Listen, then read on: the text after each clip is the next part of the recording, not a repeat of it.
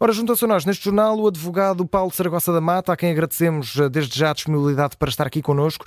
Uh, Paulo Saragossa da Mata, bom dia. Até que ponto é que os eh, polícias uh, conseguem levar este protesto? Há realmente riscos, até em termos legais, constitucionais, para as eleições de dia 10 de março?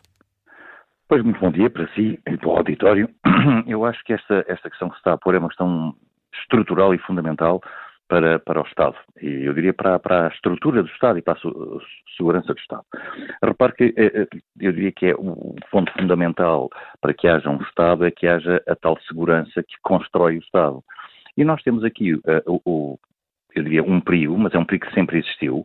Devo dizer que eu não li as declarações que eu vi ao, ao, senhor, ao senhor Presidente do Sindicato como uma ameaça de nada o que eu li foi uh, um alerta que isto pode acontecer, mas pode, tal como pode acontecer simultaneamente que várias forças uh, policiais e, e, até mesmo as forças militares se recusem a fazer algo.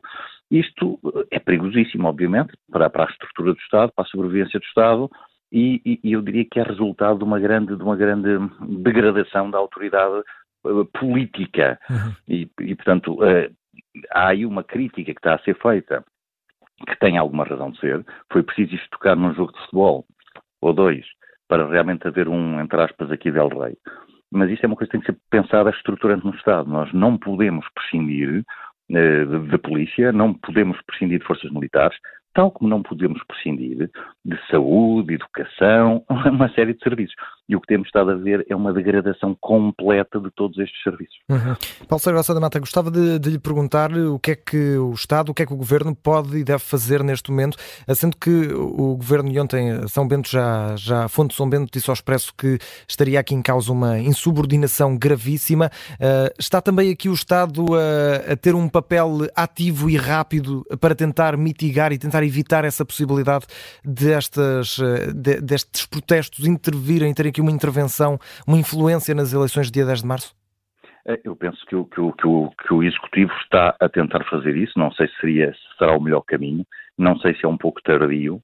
Um, eu diria que uh, o principal, eu acho que o principal ingrediente para que qualquer governo consiga agradar e manter uma ordem pública sã é a aplicação de um princípio muito rigoroso de igualdade e há umas décadas para cá que têm sido abertas cada vez mais exceções e deixou de haver uma uniformidade de tratamento de todos os servidores do Estado.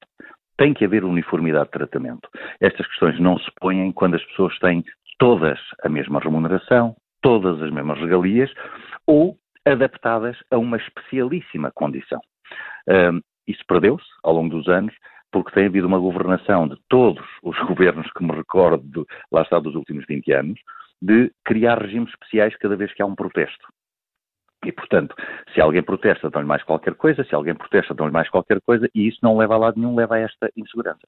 O facto de o Executivo estar a tentar reagir agora, eu acho, como dizia, acho um pouco tardio, e acho que irá muito bem, a reação se for no sentido de criar, por um lado, uma tendência de uniformização de todas as forças policiais e paramilitares, um, e por outro lado também que haja a, a, a, preparação do ato eleitoral uhum. para a possibilidade de uma situação destas acontecer, tendo uma solução de recurso, que será necessariamente, unicamente, a, a via das forças militares.